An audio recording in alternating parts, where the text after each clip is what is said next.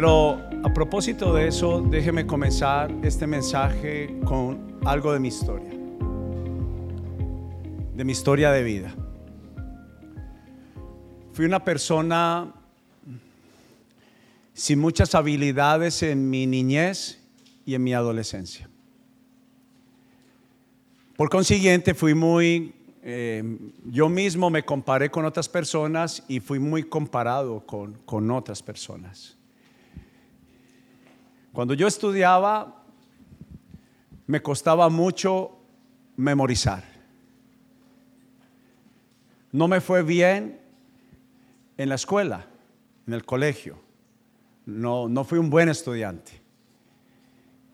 Me costaba mucho poder lograr llegar a la estatura que mi papá y mi mamá tenían sobre mí.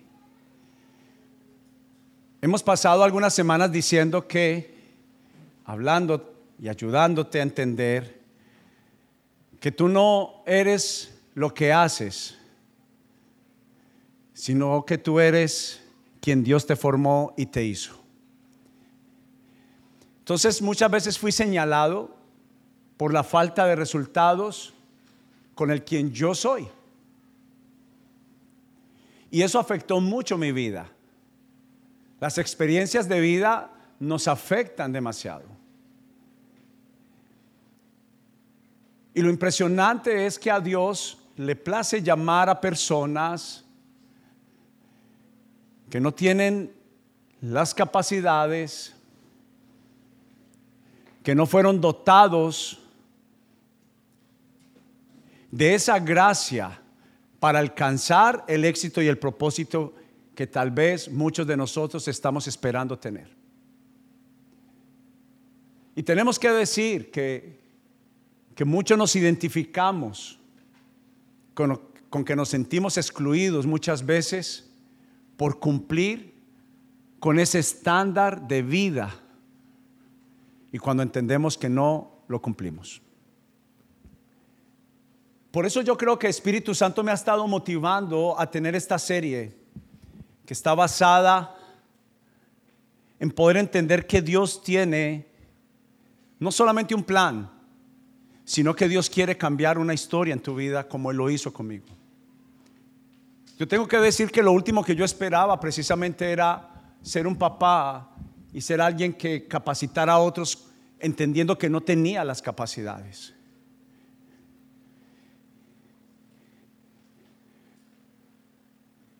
Cuando yo salía a estudiar, yo tenía mis luchas en la mañana porque tenía una presión muy fuerte en la manera como fui educado. Una vez más, cuando no habían unos resultados, entendía que había una, disciplina drástica hacia mi vida.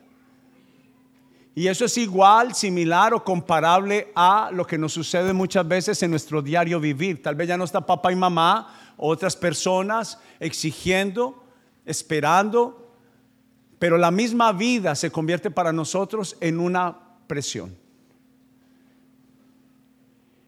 Y en esta serie que se llama Investigando y Conociendo, en esta práctica que hablamos del conocimiento y la investigación, le puse por título a la enseñanza de hoy, Investigando y Conociendo a Dios.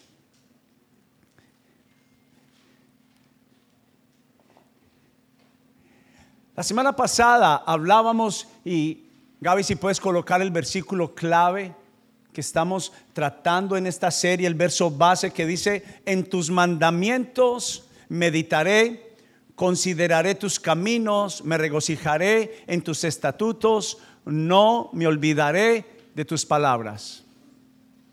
Y precisamente esa era mi lucha, memorizar,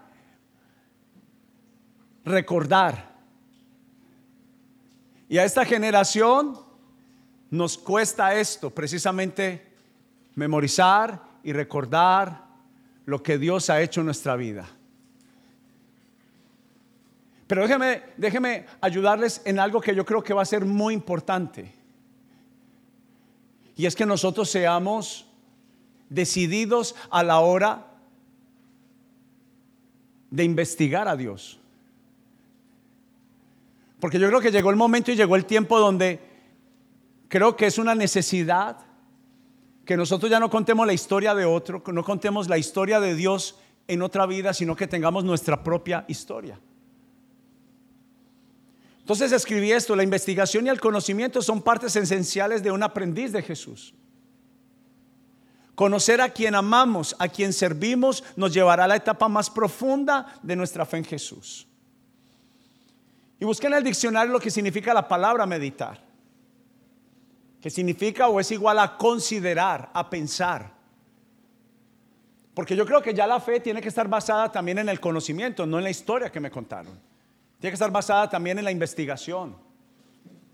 ¿Cuánto en verdad conozco a Dios?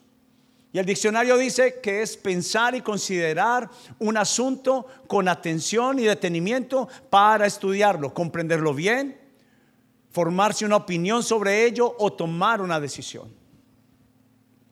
También es pensar sobre una cosa con reflexión y atención. Precisamente eso era lo que me faltaba a mí y creo yo que nos falta muchos de nosotros en esta generación. Dice también que es un momento de reflexión profunda y como yo siempre digo, la palabra meditar no es dejar la mente en blanco. Eh, eh, quiero que mire para acá y, y escuche esto. Meditar, perdóneme, eso habla contrario a lo que Dios dice en su palabra. Meditar no es dejar la mente en blanco. Muchos de ustedes tal vez esto, esto les causa un momento de lucha. Porque hay sistemas religiosos que te han llevado a pensar que meditar es dejar la mente en blanco. Y eso es muy peligroso. Dios está acostumbrado a no hacer muy claro, a no dejar espacios en blanco. Dios no quiere que usted deje un espacio en blanco. Dios quiere que usted lo llene. Entonces yo le he llamado que es pasar el pensamiento muchas veces sobre un mismo asunto.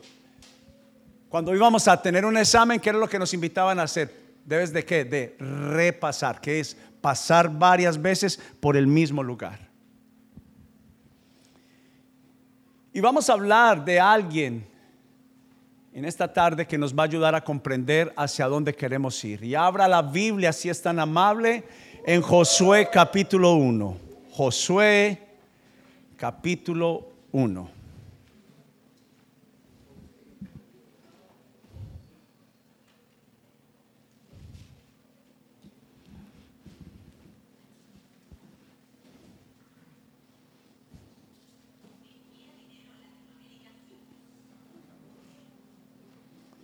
Versículo 8, Josué capítulo 1, verso 8 dice, ¿ya llegó allí? Le va a esperar 30 segundos más. Josué capítulo 8, perdón, capítulo 1, verso 8 dice, estudia constantemente este libro de instrucción. Hay otra versión que dice medita.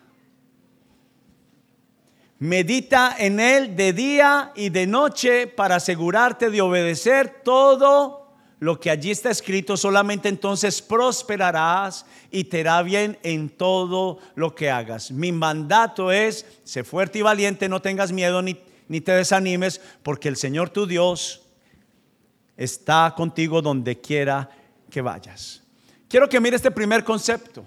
Dios le muestra a Josué que para tener éxito debía pasar tiempo estudiando sus enseñanzas y sus estatutos.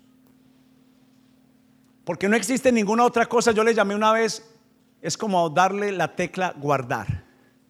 Enter. Usted puede hacer que escriba tremenda carta, tremenda enseñanza, tremenda poesía, pero si usted no le dio guardar, ¿qué pasa muchas veces? Se pierde. Y yo no sé si a usted le ha pasado, pero a mí me ha pasado. Se le fue la batería al computador y usted se siente frustrado. Y la tecla guardar es prestar atención a Dios y poner por obra lo que Él dice que debemos de hacer. Si no estudiamos lo que Dios dice, vamos en contracorriente de su voluntad y los resultados son contrarios a los que Dios le dijo a Josué que debían de pasar. Porque Dios le dijo a Josué, lo contrario, si tú escuchas y obedeces, todo lo que hagas te va a salir bien. Pongámonos de acuerdo en algo en esta tarde. Présteme atención a lo siguiente. Si algo no está saliendo bien, quiero que contemple una posibilidad. Es que no le diste la tecla a guardar. Pero no quiero que te sientas mal. Es, es, importante que cuando algo me esté pasando, yo entienda que Dios no lo permite para mi mal. Dios lo permite para que me dé cuenta que algo necesita ser cambiado. Hay algo que se me perdió, hay algo que no estoy guardando, hay algo que no estoy memorizando, hay algo que no estoy estudiando, hay algo que pasé de largo y no presté atención. Y sabe algo, las disciplinas de autoexaminación son muy saludables, muy saludables.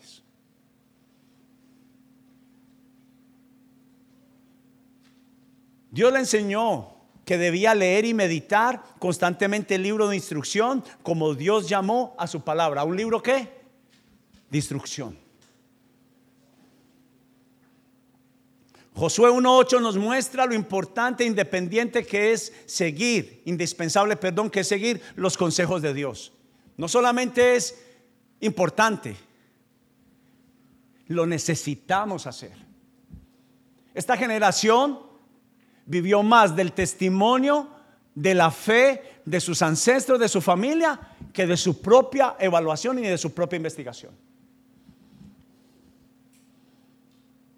Y también, según Josué 1, 8 dice, nos encamina y nos anima a tener un estilo de vida que está basado en construir tiempos que no solo son, son solo necesarios, según la palabra de Dios, son vitales para cada creyente. Hay un versículo que escribió el rey Salomón. Tus palabras son medicina a todo mi ser. Necesitamos entender que conocer a Dios y la única forma de conocer la historia de Dios está en la palabra de Dios, está en el conocimiento, está en la investigación de su palabra. Y un respaldo de lo que estamos hablando precisamente está en el Salmo 1, que dice, qué alegría para los que no siguen el consejo de los malos. Déjeme decir algo, usted pudiera estar recibiendo el consejo, estar haciendo el consejo de alguien que sabe que no le ha ido bien por ese consejo y usted ni siquiera ha reconocido que tal vez no es el mejor consejo. Mire para acá un instante antes de que leamos esto, sigamos leyendo esto. Usted tal vez ha permitido comentarios, consejos que no necesariamente son la verdad. No, no, siempre los mejores consejos son del mejor amigo y son de la, de la familia. Tenemos que entender algo. El mejor consejo siempre viene de parte de Dios y está en la palabra de Dios. ¿Qué es lo que pasa? ¿Qué hacemos cuando nos regalan un libro gordito? ¿Cierto? Inmediatamente perdemos la motivación.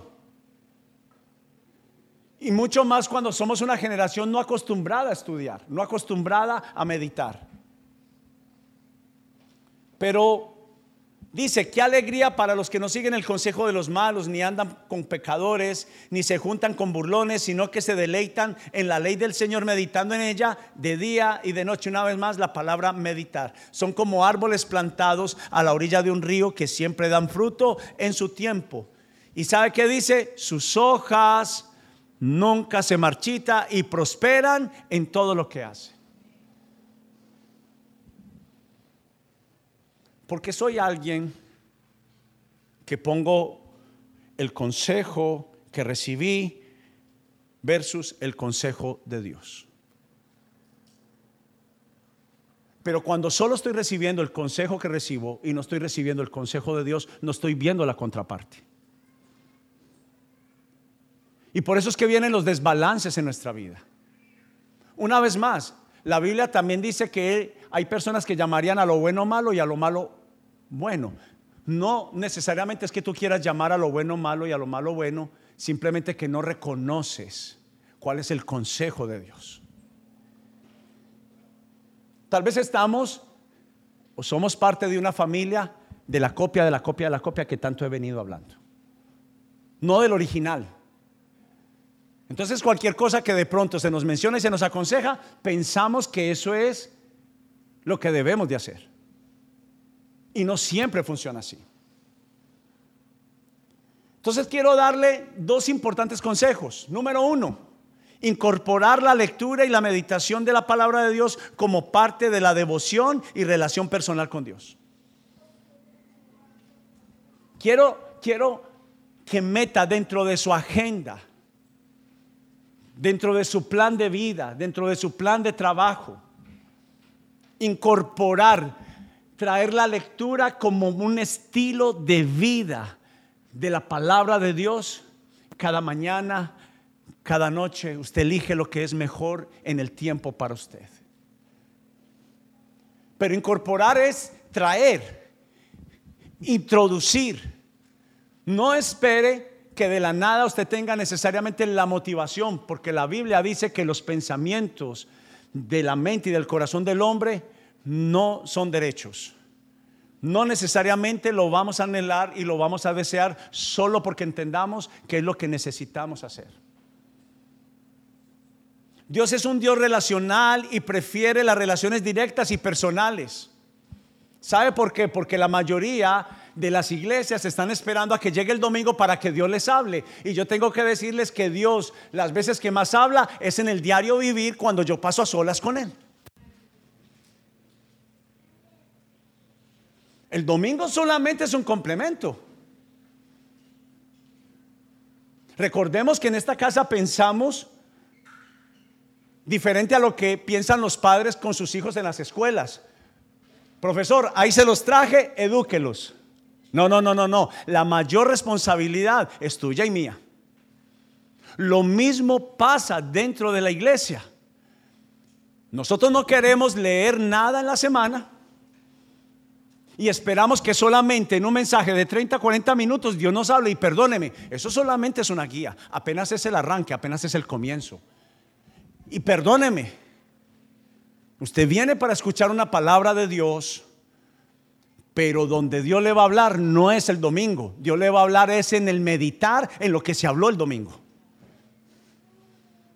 Repasar, por eso es importante escribir las notas de la enseñanza ¿Sabe por qué? Porque si usted solamente vino para escuchar y no practicar, sabemos bien que mañana mismo ni nos acordamos qué nos enseñaron y qué nos hablaron. Sabemos que eso es verdad.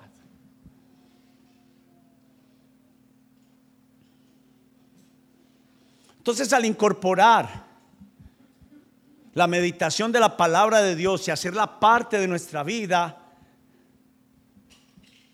nos ayuda a entender que no fue la idea de Dios que haya usado hombres, porque la realidad es que cuando nosotros buscamos que sean hombres los que nos comuniquen a Dios, no fue el plan de Dios, fue por la terquedad del hombre. Dios siempre quiso comunicarse directamente con nosotros.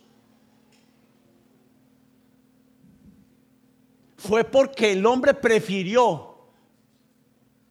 que la voz de Dios viniera a través de una persona y no fue la elección de Dios. Dios quiere comunicarse directamente con cada uno de nosotros. Y eso fue lo que aprendimos y eso fue lo que vimos de nuestras familias, de nuestros padres. Por eso es que se honra tanto a los hombres de Dios de las diferentes iglesias y las diferentes religiones. Y yo estoy en total desacuerdo con eso.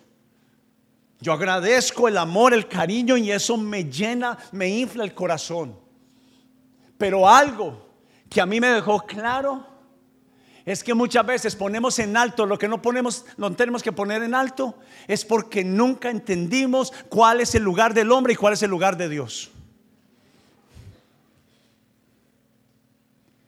Las personas, las religiones, las personas que abusan en la religión, es porque encontraron personas que nunca se dedicaron a la investigación. Y perdóneme, las iglesias tienen un bajo porcentaje de conocimiento. Y, y, lo que olvidamos es que el mismo conocimiento de la palabra de Dios me equipa para mi diario vivir.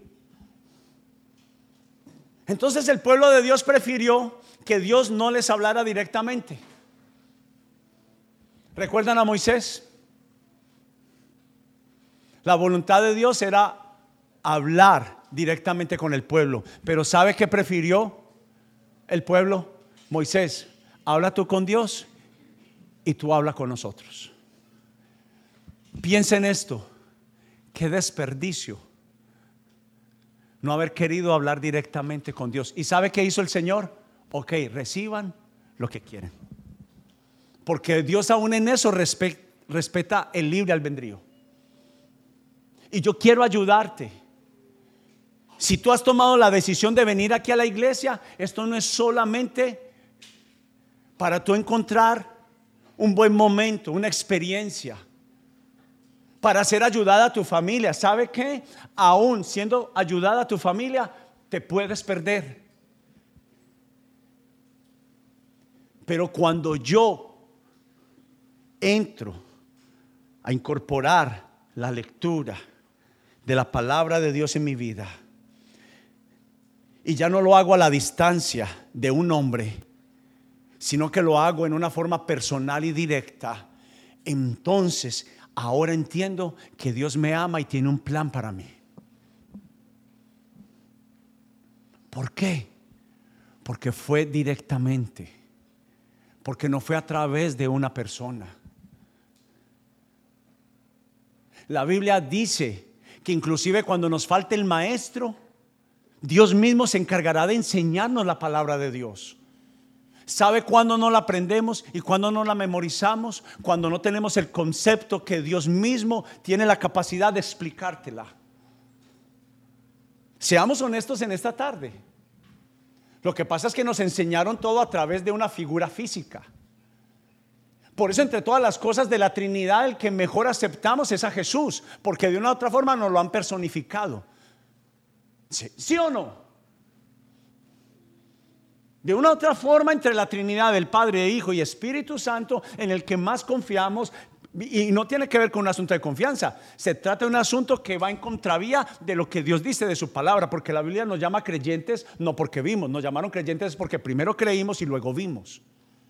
¿Me hago entender? Y creer en que el Espíritu Santo nos habla cuando no hay quien nos enseñe, nos instruye cuando no hay quien lo haga.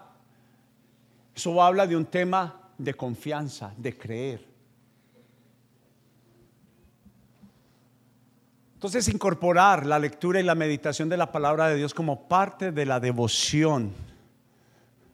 Piense lo que significa la palabra devoción.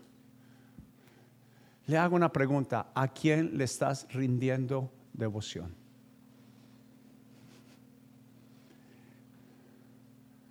¿Al Dios que conoces o al Dios que te contaron?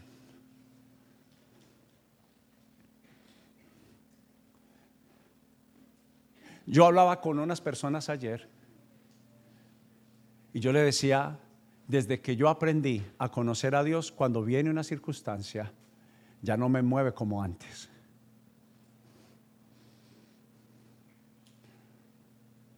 Porque es que el mensaje no tiene fuerza cuando es enviado por alguien más.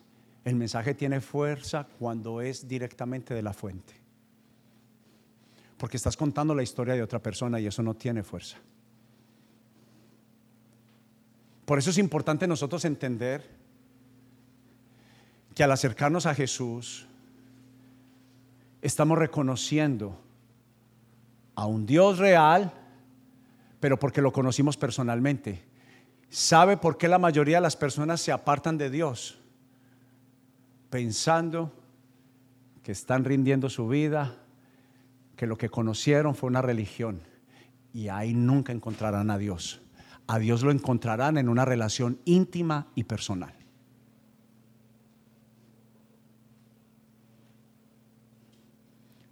Y la pregunta es, ¿dónde fuera de la investigación de la palabra vamos a conocer a Dios? Dígame dónde. Dígame, dígame un lugar que me certifique diferente a la palabra de Dios, donde yo pueda conocer a Dios. Jesús viene a la tierra. Yo, yo, quiero volver a mencionar esto cuantas veces sea necesario. Jesús viene a la tierra y él dijo, lo que vi del Padre es lo que yo hago y lo que escuché de él es lo que yo hablo. ¿Acaso la metodología cambió? Al menos de parte de Dios cambió, no ha cambiado. Entonces Jesús viene a la tierra para regresar lo que se perdió. Mire para acá, Él viene para recordar lo que se había perdido, para repasar, para que nosotros volviéramos a investigar, para que nosotros volviéramos a meditar, a no pasar de largo, sino verdaderamente encontrarnos con Dios. Por eso el pueblo de Dios prefirió no hablar directamente con Dios porque no tenían una relación con Él. Es que se siente muy incómodo hablar con alguien que yo no conozco. Secreto de secretos, no era secreto. ¿Por qué me cuesta pasar tiempo en oración? Hijo, hija, tengo que ponerme honesto con usted. Es porque todavía no hemos conocido a Dios. es tiempo de conocer los pensamientos de Dios. Cuando yo conozco las intenciones de Dios, que yo sé que son honorables, son confiables. Por eso yo le decía, cuando paso necesidad, yo hoy en día no tengo problema. ¿Sabe por qué? Porque tengo confianza, porque he probado que el que lo prometió cumple. El que lo prometió cumple. El que lo prometió es honorable para confiar en Él.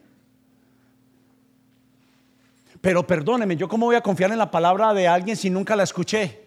Si nunca la investigué, si nunca supe que existía. Perdóneme, si está aquí, por lo menos tome una promesa, una de más de siete mil que hay en la Biblia. Tome una, no le pido que tome las siete mil. Aférrese a una, escríbala inclusive conózcala, investiguela con qué intencionalidad fue hecha, fue dada.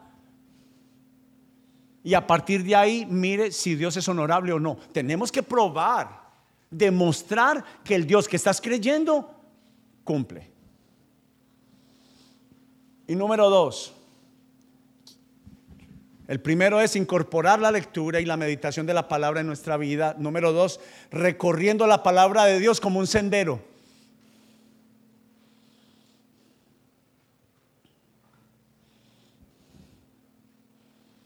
Algo que me ha ayudado a mí en este tiempo es que la palabra de Dios debo de verla como un camino que me va a llevar a mi bendición.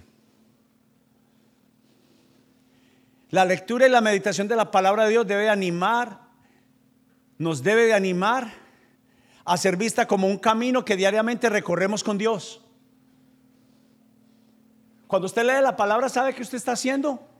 Caminar sendas de justicia que son deleitosas, que me traen vida, que puedo conocer al Dios de amor, al Dios que da la vida, al Dios que da la provisión, al Dios que conoce mi corazón. Dos, donde Él nos explica detenidamente los hechos importantes, donde nuestra vida parece que la encontramos en la palabra de Dios. Vuelvo a repetir esto.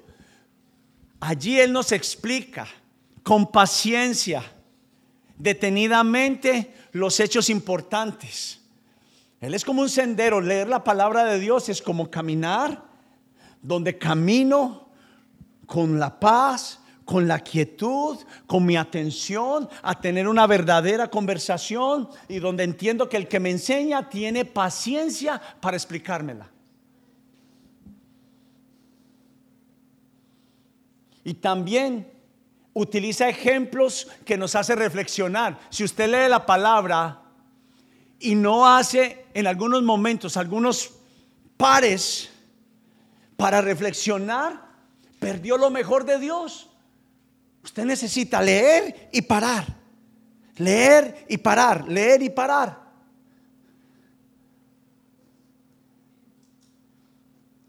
Y yo he conocido a un Jesús que por eso hoy en día entiendo por qué él utilizó parábolas, ilustraciones que nos encaminaban a analizar. Y, parte del sentido de esta serie es que aprendamos a analizar. Que aprendamos a pensar en la palabra de Dios. A conocerla, pero sacando análisis, hipótesis, preguntas, conclusiones. ¿Qué Dios me quiso decir? ¿Qué es el punto central de lo que acabé de leer? ¿Qué es lo que Dios quiere con mi vida con esto que acabo de leer?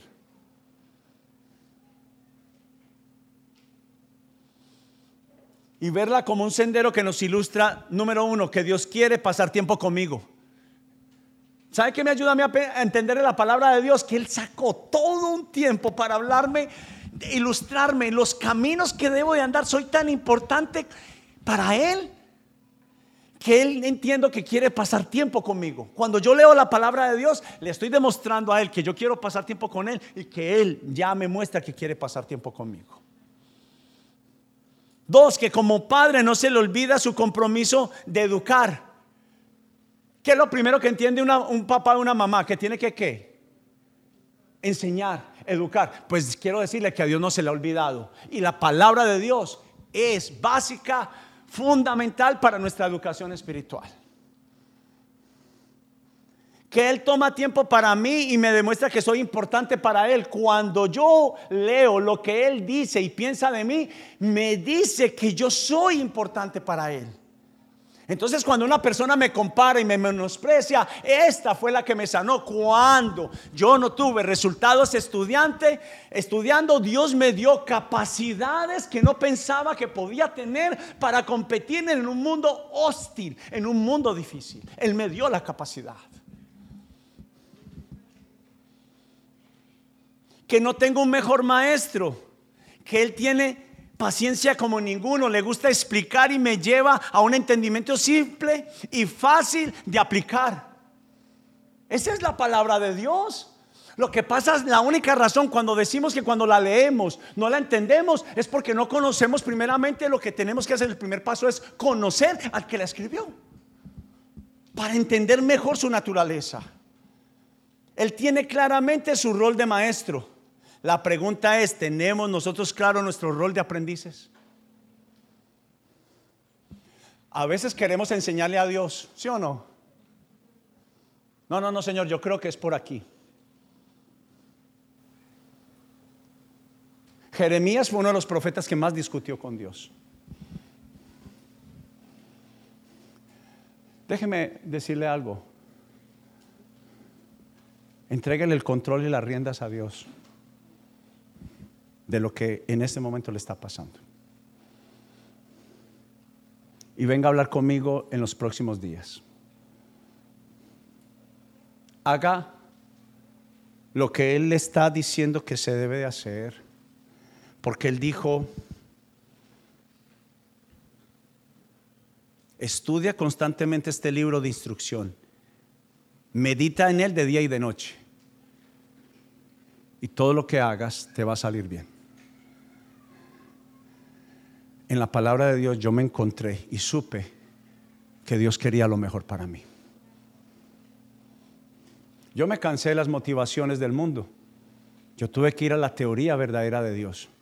Pero hijos amados, aquí hay personas tan nuevas en la palabra de Dios, pero personas que ya llevan mucho tiempo. Las nuevas que no conocemos y las antiguas que aunque conocemos, como no tuvimos los resultados que esperábamos, se nos perdió la dirección. Pero el que dio la dirección sigue estando ahí. Él sigue estando ahí. Lo único que Él quiere que hagamos en este día es que nosotros nos detengamos y si es necesario, vuelva a redireccionar. Yo no sé si a usted le pasa como a mí cuando voy con el GPS. ¿Cuántos pelean con el GPS como yo? Allá vi varios que pelean con él también. Pero algo aprendí. Yo pensé que yo sabía más que el GPS. Y mi esposa era la que me decía, hágale caso al GPS. Si o no que de por sí somos testarudos? Ah, solo yo. ¿Sabe cuál es el GPS que Dios creó para el hombre y la mujer? No se llama la Biblia, se llama el estudio de la Biblia. Y el día que se le acabe la batería al GPS, como a mí también me ha pasado. ¿Cómo nos desesperamos cuando estamos afuera en el camino y se le acaba la batería al celular? ¿Sí o no? Ya no es tontón. ¿Cuántos compraron, cuántos tenían el GPS tontón?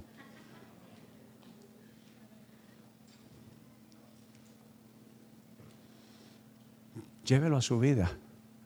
Cuando no le salió el negocio. Cuando falló tu relación matrimonial. Cuando perdiste la atención de tus hijos. La preocupación de tus padres. Se apagó la batería hace mucho rato y no es que no lo sabes, es que no lo has reconocido todavía. Y te quedaste sin la tecla guardar. Porque la tecla guardar es solamente la validación de que decidiste obedecer a Dios por encima de todo. Pero pregunta, estoy terminando, ¿cómo obedecer lo que no conozco?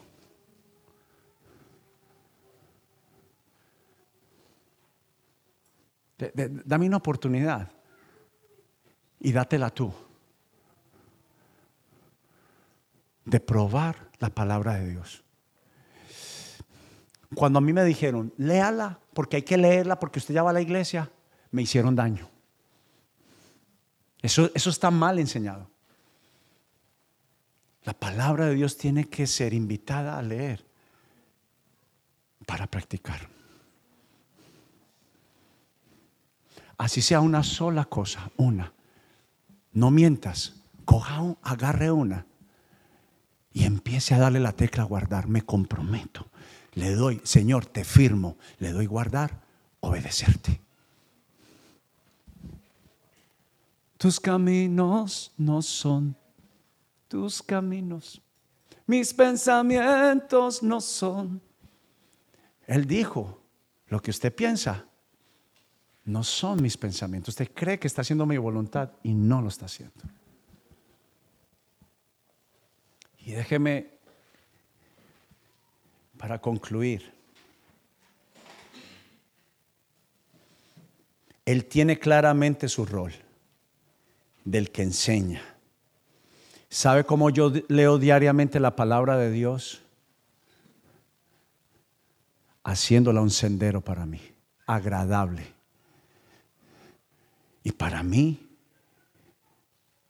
ah, yo, no tengo esa lucha y no quiero que usted la tenga. Cuando yo leo la Biblia, se lo he mencionado, yo creo que más de 20 veces se la quiero recordar. Hasta que es el mismo Jesús al frente mío y yo escuchar sus labios pronunciarse y decirme, tú eres mi hijo amado y me produces complacencia. Y sé que no todos se complacen de mí, yo ya no me dependo del que dice bien o el que dice mal. ¿Sabe por qué? Porque del que verdaderamente me importa me dice que sus pensamientos son buenos y no malos de mí. Y déjeme decirle, y sé que soy una, una montaña de errores, lo que entiendo es que Él tiene fe para mí. Él tiene fe para mí. Mire para acá, Él tiene fe para mí. Y Él tiene fe para usted. Escribí esto último. Veámoslo acá. Pon el siguiente, Gabrieli, por favor. ¿Cómo puede existir una enseñanza una escuela o una universidad o una iglesia sin estudiantes ni aprendices? O, o existen universidades si, no hay estudiantes. Yo puedo poner, ¿y sabe qué va a pasar? Que si yo no insisto en esto, usted no vuelve. Y yo sé, la, disculpa es, no, yo no me alejo de Dios cuando yo dejo ir a la iglesia. Perdón, papito, mamita, es el inicio a dejar a Dios.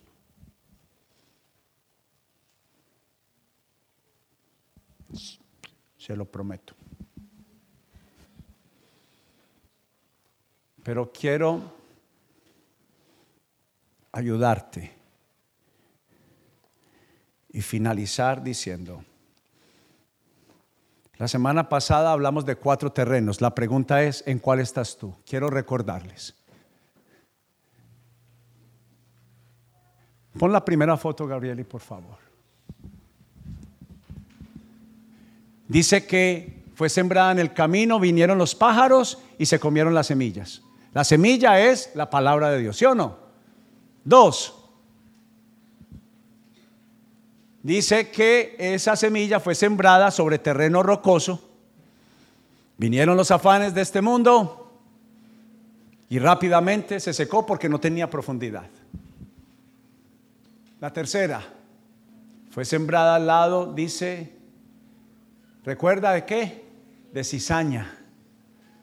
¿Sí o no? Dice que llegaron los afanes, los problemas y las riquezas de este mundo y ahogaron la semilla, la palabra de Dios. Pero, cuarto, fue sembrada en un buen terreno.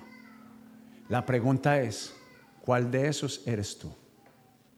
Termino diciéndote la discusión que Jesús tuvo con sus discípulos. Les dijo, sus discípulos vinieron y le preguntaron, ¿por qué usas parábolas cuando hablas con la gente?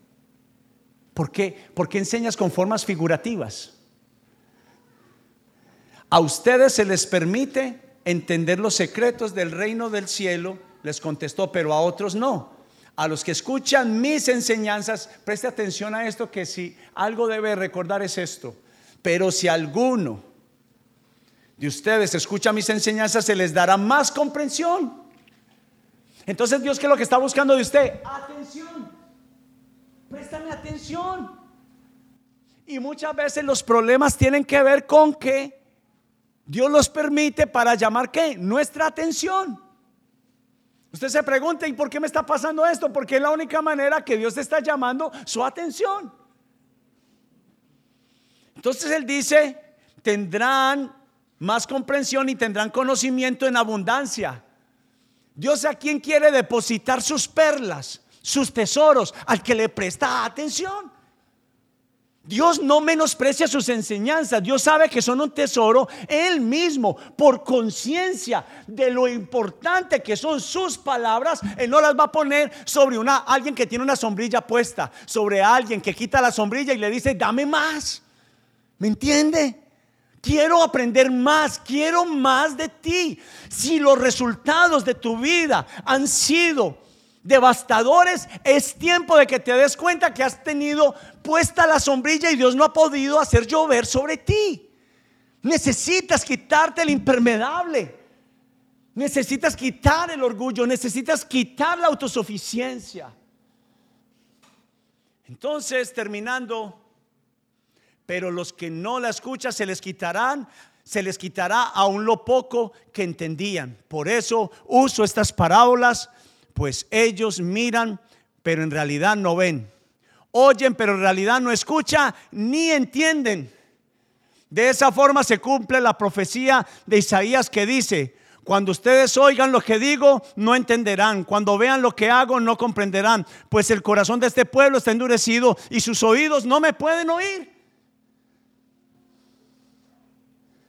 Pero esa fue la decisión del hombre, no de Dios. Quiero pedirle que se ponga de pie, por favor. Y cuando se ponga de pie, si le puede dar un aplauso a la palabra de Dios.